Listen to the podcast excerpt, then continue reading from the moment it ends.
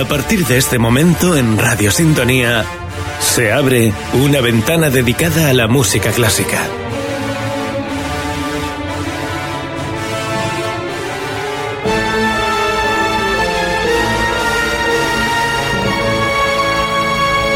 Intermezzo, presentado por Álvaro Moro Lorenzo.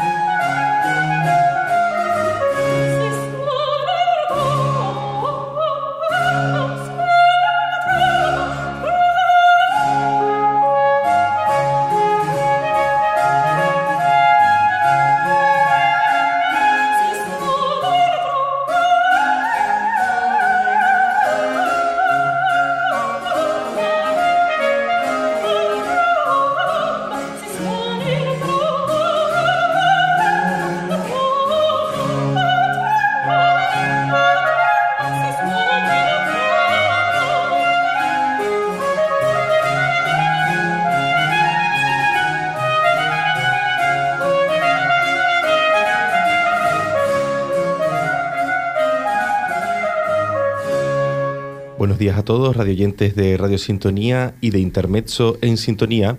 Bienvenidos a otro día más en, en Intermezzo en Sintonía, este programa eh, dedicado a la música clásica en eh, Fuerteventura y hoy tenemos la gran oportunidad de poder contar con uh, un trompetista que viene específicamente de Milán, que bueno, que pasa por nuestras tierras eh, majoreras en sus vacaciones y hemos decidido eh, llamarlo al programa, poder contar con él para hablar un poquito acerca de, las muchísimas cosas que tiene él que comentar. estamos hablando con Lorenzo Masselucci, trompetista trompetista que ha estudiado tanto el trienio como el bienio de trompeta en el Conservatorio Giuseppe Verdi de Como y del 2016 al 2021 eh, Lorenzo Maserucci será consejero delegado de la Cultura y Tiempo Libre y Juventud para el Ayuntamiento eh, de Buscate. También durante tres temporadas ha sido primera trompeta de la joven orquesta de la Verdi de Milán en las temporadas que van del 13 al 16 durante tres temporadas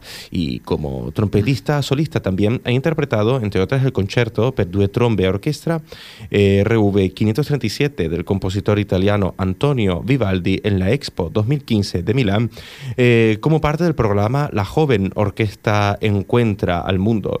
Eh, pero su labor no solo, no solo se, se ciñe a la parte musical, sino que ya desde pequeño se ha sentido atraído y expuesto al arte pictórico y eh, desarrollará sus tesis en base a las relaciones entre música y pintura y es precisamente lo que hoy nos gustaría comentar un poquito con Lorenzo Masalucci. Lorenzo, eh, muchísimas gracias por asistir a nuestra llamada. Buenos días, Álvaro. Buenos días a todos. Eh, Lorenzo, me gustaría preguntarte eh, cómo empiezas, por qué profundizas entre las relaciones entre pintura y música, de, de dónde viene esta, esta, esta pasión, esta ganas de interrelacionar estas dos artes. L'arte, la pintura, la escultura, l'arte en general es un sentido de toda mi familia. Por ejemplo, yo recuerdo que cuando fui niño, yo iba a diferentes exposiciones, museos, con mi abuelo y mi madre. Entonces es una, una pasión, un sentido, un gusto de familia. Y un gusto que me gusta ahora, que quiero.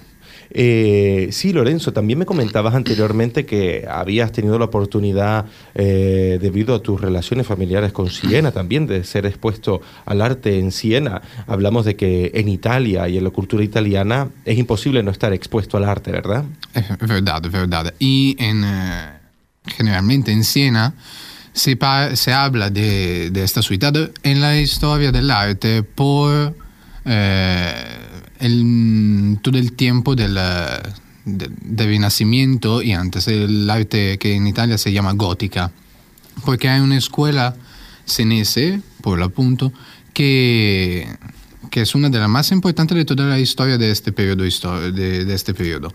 Y es una escuela que empezó en el 1200, 1300 y que acabó en el periodo barroco, uno de los últimos más importante eh, pintor es, por ejemplo, Rutilio Manetti, uno de, los de los pintores que más eh, tiene vivo el, el, gusto, el sentido de la pintura de Caravaggio. Eh, Lorenzo, eh, también me comentabas en anteriores conversaciones, pero tengo la oportunidad de conocerte de hace un par de años ya, eh, me comentabas que no te gusta pintar, te gusta estudiar y ver la pintura. ¿verdad? Claro, claro. Soy, no soy un pintor, pero me gusta mucho toda la parte histórica y del por qué algún artista hizo su obra. Eh, Lorenzo, entonces has estudiado, según tengo entendido, relaciones, interconexión entre pintura y música a lo largo de tus tesis en el conservatorio y también por eso les ofrecemos esta selección musical que nos está acompañando durante, durante el día de hoy. Acabamos de escuchar al principio para introducir Si y la tromba del compositor Alessandro Scarlatti, eh, nacido en Sicilia el 2 de mayo de 1660 y fallecido en Nápoles el 24 de octubre de 1725. Eh, Lorenzo, pintura y música, ¿es posible? Sí, Claro. ¿Por qué? Es posible y es verdad. Porque, porque la interacción entre pintura y música se puede hacer y se puede buscarla en diferentes modalidades. Por ejemplo, una primera podría ser poner una pintura y una obra musical del mismo siglo. Entonces, con un sentido de sola, de sola historia. Un segundo podría ser por uh, el contenido, el contenido la idea del compositor y del, del, pintor. Y el tercero, lo que me gustaría hablar hoy, es de comunicación, de medio de comunicación, de marketing, para hablar en modalidad moderna, eh, porque se hace todo un trabajo para buscar diferentes eh, cosas que son de, de estudio de, tan antiguo. Por ejemplo, eh, en el periodo del Renacimiento se, se estudió mucho, muchísimo, toda la clasificación de, la- del- de los varios argumentos. Y en la familia de los artes tenemos la pintura, la música, la poesía y la matemática también. La matemática. Pero hoy no hablamos de matemática porque es mejor. No nos gusta la matemática, no compartimos ese- Ah, claro. Pero eh, pintura y música se puede. Y se puede por toda la, la historia. ¿Por qué? Porque hay diferentes modalidades de comunicación para hablar y para donar a los oyentes un con- una idea que se puede hacer eh, por el medio de alguna regla escrita de mm, Cicerone. De Cicerón, ¿verdad? Cicerón, sí. Sí. sí. Sí, sí, Y se llaman, en italiano se llama retórica ciceroniana. Sí, la retórica de Cicerón. Sí, la retórica de Cicerón, donde él va a buscar diferentes modalidades, por, ejem- por ejemplo, patopoeia, palilogía o éxfrasis. Son todas diferentes modalidades para eh, imprimir en la cabeza del oyente un concepto. Por ejemplo, hoy me gustaría contigo hacer una éxfrasis, en primer lugar, porque eh, la pintura de hoy que me gustaría hablar es una pintura de Filippo Villa. Filippo Villa es un pintor de Buscate, el mismo ayuntamiento donde yo vivo, y es un amigo, en primer lugar, que murió en el 2018 y él fue uno de los más eh, importantes pintores de la segunda mitad del 1900. Y esta pintura se llama Costruire per distruggere. Construir para destruir, claro. Construir para destruir, sí. Ujú. Y me gustaría, si hablamos un segundo de esto, ¿por qué? Porque los oyentes no pueden ver esta pintura. Perfecto. Eh, haremos ese experimento que nos propone Lorenzo eh, Masalucci eh, después de escuchar eh, el segundo fragmento, la proposición, la segunda proposición de Lorenzo para hoy, que es el adagio para trompeta y orquesta del compositor italiano Giuseppe Verdi, del que hemos hablado en tantas ocasiones.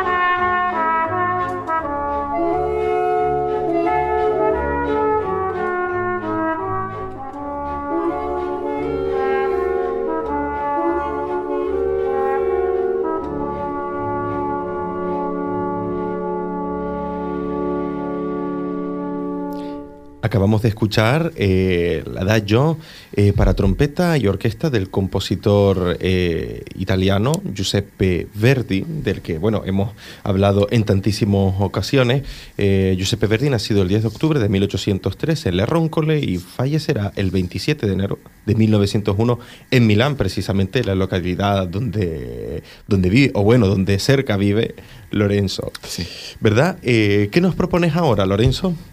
Álvaro, me gustaría si empezamos a hablar de qué tú piensas y de cómo tú ves esta obra, Construir per distruggere de Filippo Villa. Pues la verdad es que es muy interesante, primero, eh, sobre todo el título en relación a, a- a- a esta, a esta obra, porque para mí plantea una especie de discurso en la que la entre que la destrucción puede ser dada por la guerra, ¿verdad? Porque en la parte superior tenemos eh, una especie de soldados, ¿verdad? Y verdad. también una paloma. Paloma, que puede ser también algo como la construcción en primer, bueno, en primer plano no, la parte central, porque también es muy extraño, pero extraño no, pero los planos eh, se mezclan constantemente. Sí, esto es tan típico de la, de la pintura de Filippo Villa porque él tiene una escuela de pensiero, de pensamiento, que se llama dia figurativismo en italiano, porque dia en el greco es por el medio. Entonces él va a mezclar diferentes figuras y ideas. Día en el, eh, en el eh, griego, ¿verdad? Te refieres al griego, claro. sí, sí. es, que, es que fíjate, hablando de pintura, si dices el greco, cualquier entendido Sí, el puede. pintor. Sí, claro, que se le claro, llama claro. el greco precisamente Sí. por este. Sí. Bueno, seguimos con Filippo Villa, que si no, eh, Sí, derivamos. sí, sí. Pero por el medio, en, el- en la mitad de, de este cuadro, ¿qué hay? En la mitad. eh, Tres caras de niño Exacto, sí. y mezclada con la paloma. Sí, sí, exacto. Y en la parte baja, ¿qué hay? Hay los padres, hay un hombre que está construyendo, ¿qué es? Una casa, Sí, parece un una edificio, ¿no? escalera. Sí, Claro. sí. Lo que estamos haciendo, Álvaro, se llama éxfrasis. Y la éxfrasis, ¿qué es? Es la posibilidad de ver una pintura por el medio de palabras. Claro. Claro. Sí. ¿Y por qué estamos haciendo este trabajo y con esta, con esta obra? Porque hemos escuchado Scarlatti. Si suena la tromba, que es la primera de las siete áreas para, para trompeta y soprano. Es una composición que a mí me gusta mucho. ¿Por qué? Porque Scarlatti hizo un trabajo de psicología. ¿Por qué? Porque en, los eh, las diferentes áreas hay cada una un eh, momento de las diferentes fases del abandono. Claro, realiza Pues- entonces Scarlatti una especie de, de estudio del abandono. Sí. ¿Verdad? Un estudio del abandono. Un estudio psicológico casi en forma de música, en forma de Sí, partitura. claro, porque la- en, la, en la historia hay esta señora, la protagonista del soprano, que empieza a cantar sobre como un saludo a su pareja que está saliendo para ir a la guerra. Hmm. Es un, un soldado. Y en la segunda hay una declaración de guerra a la guerra. Vale. Pero- una, una declaración de guerra a la guerra. Sí, Mm, claro, porque te dice interra la guerra, Sí. pero en la mitad te dice ti porti, ti porti conforto, te, te puede donar amor. sí. Y lo hace con una melodía tranquila, como si se pone a hacerte una, una, Una caricia. Una caricia, exacto. Ujú. Sí, sí, sí. En la tercera, en la cuarta, hay diferentes mm, posibilidades de escuchar todo este camino en el abandono. Pero en la última, en la penúltima, se entiende que ella no tiene más oportunidad, no, no tiene el sentimiento que puede ver otra vez su pareja. Ella piensa que se, eh, se murió, murió en la guerra. Y en la última, en la última su pareja vuelve otra vez a casa. Vuelve otra vez a casa, pero no está solo. Está con una no- otra nueva pareja, con otra nueva pareja. Y ella te dice, farò la vendetta. Sí. Cioè, ella quiere hacer una guerra, una nueva guerra a su pareja. Claro, porque farò la vendetta quiere decir haré la venganza. Sí, claro, Mm. claro. Pero es, mm, es curioso porque Scarlatti dice, mm, dice eh, en el texto que él tiene una nueva pareja, pero no te dona la idea si es un hombre o una mujer. Sí. Mm. Porque usa, utiliza palabra neutral. Mm. Entonces es, tan, es curiosa. Claro, deja abierta la posibilidad, Claro. De que no, no- nos rompamos la cabeza para Sí. hacer todas las conjeturas posibles y que se escriban cuantos libros se deseen sobre eso, ¿verdad? Sí, verdad. Mm. Eh, Lorenzo, eh, también me gustaría eh, anotar, me gustaría comentar que no solamente has escrito estas dos tesis, ¿verdad? Tromba guerriera et amorosa y construire per distruggere, sino que también has sido el autor de un ensayo de 40 páginas, ¿verdad? El Verdad, Blue, verdad. Dipinto de Blue. 40 páginas, me dejas comentar eh, como ve, 20 páginas escritas y otras 20 páginas. 20 páginas escritas en blue, En en, azul. azul. claro, Sí. y 20 blanca, en- sin eh, escribir nada. Sí, Ujú. blancas completamente. Sí, ¿por qué? Porque Yves Klein hizo una composición que se llama Symphonie monotone silence, que son 20 minutos de un acorde de Re mayor y 20 minutos de silencio. Sí, 20 minutos de un acorde de re mayor, ¿verdad? Constantemente el mismo sonido, el mismo acorde. Sí, claro. Sí. Eh, Lorenzo, eh, muchas gracias por habernos acompañado. Eh, también comentar un poquito que ha sido muy interesante hablar un poquito de la conexión, interconexión entre pintura y música y se me deja profundizar un poquito. Comentas entonces que el éfrasis puede ser utilizado ampliamente en la música porque es precisamente la manera en que la en que la pintura puede entrar de manera protagonista en la música, ¿verdad? Claro, sí. Por ejemplo, no podemos ver una pintura por el medio de palabra, pero podemos ver música por el medio de una obra de arte, como así, en, en Scarlatti, o escuchamos eh, Verdi también, exacto. ¿Por qué Verdi? Porque hace un tema que es toda una subida que quiere una bajada, así como la pintura de Filippo Villa, construye y destruye todo. Y en esta pintura tenemos eh, la posibilidad de ver la guerra y una guerra a la guerra, la construcción y la destrucción de la, de la guerra. Eh, como también como curiosidad y, para poner un poco a Lorenzo Maselucci en contexto, tuve la oportunidad de tocar eh, la pieza Vasos Comunicantes del compositor Vinco Globocar, Sí. eh, para el que tuviste que pedir específicamente una autorización para poder interpretar él, esa sí, pieza. al compositor, sí, Sí. sí, sí, sí. Eh, tenemos aquí otro pedazo de historia viva de la música. Em, No. eh, Lorenzo, escucharemos para finalizar el, eh, la pieza Farola Vendetta, ¿verdad? La última de las siete áreas. La última de las siete áreas que eh, me gustaría poner un poquito en contexto. Eh, tú, no sé, Lorenzo, si eres consciente de, eh, de, de quién es Shakira. Sí, Sí, y de las canciones de odio Ah, que ha sí, compuesto. sí, sí, sí. Es prácticamente lo mismo, lo que pasa que ya Scarlatti en el siglo XVIII lo hizo antes. Claro, Ya está todo inventado, ¿verdad? claro. Como la psicoanálisis. Exacto, exacto. Lorenzo, muchísimas gracias por, Gracias. por acompañarnos. Gracias a ti. Eh, queridos radioyentes de Radio Sintonía de Intermezzo en Sintonía, llegamos al final de este programa especial en el que hemos tenido la oportunidad de poder contar con Lorenzo Maselucci, un programa que llevaba mucho tiempo deseando hacerlo y que no quería hacerlo de manera telefónica, sino poder contar con, eh, con un especialista en pintura y en música aquí en el estudio de Radio Sintonía.